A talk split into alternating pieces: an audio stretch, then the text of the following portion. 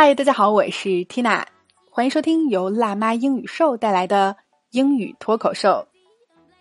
本周我们在聊的口语话题是换季大整理。那每到换季收拾衣柜的时候，我们就能发现啊，有些衣服始终占据着衣柜的空间，留着吧占地方，扔了又可惜。那么一起来看今天的脱口剧，就与此相关啊。We really should toss or donate some old clothes. Can you help me sort them?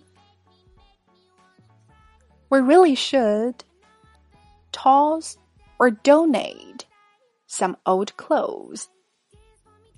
Can you help me sort them? 好，老规矩，还是先来拆开分析。首先，should 应该，we really should 强调了自己的语气和决心啊，我们真的应该。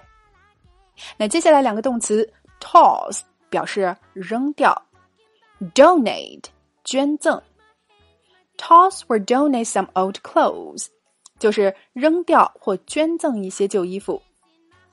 接下来固定搭配 help somebody do something，帮助某人做某事儿。sort 动词表示分类。Can you help me sort them？哎，你能帮我分分类吗？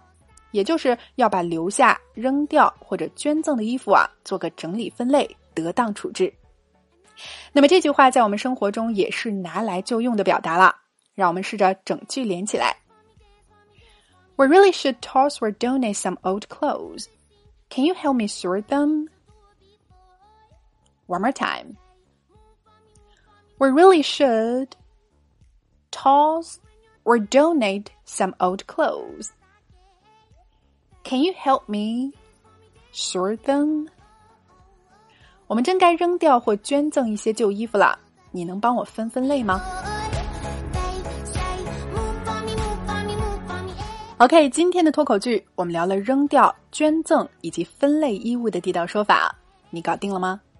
来试着大声跟读至少二十遍，并尝试背诵下来，在我们的留言区默写打卡了。那对于想要从零开始夯实基础的朋友啊，Tina 向你推荐我们的爆款课程《新概念一到三册精讲视频课》，二百二十八个高清视频精讲，只需要九十九点九元。带你吃透经典教材，稳步提升口语水平。已经购买还可以永久收看。那么欢迎关注微信公众号“辣妈英语秀”，回复“新概念”三个字就可以免费试听喽。All right, this is your host Tina. Bye for now.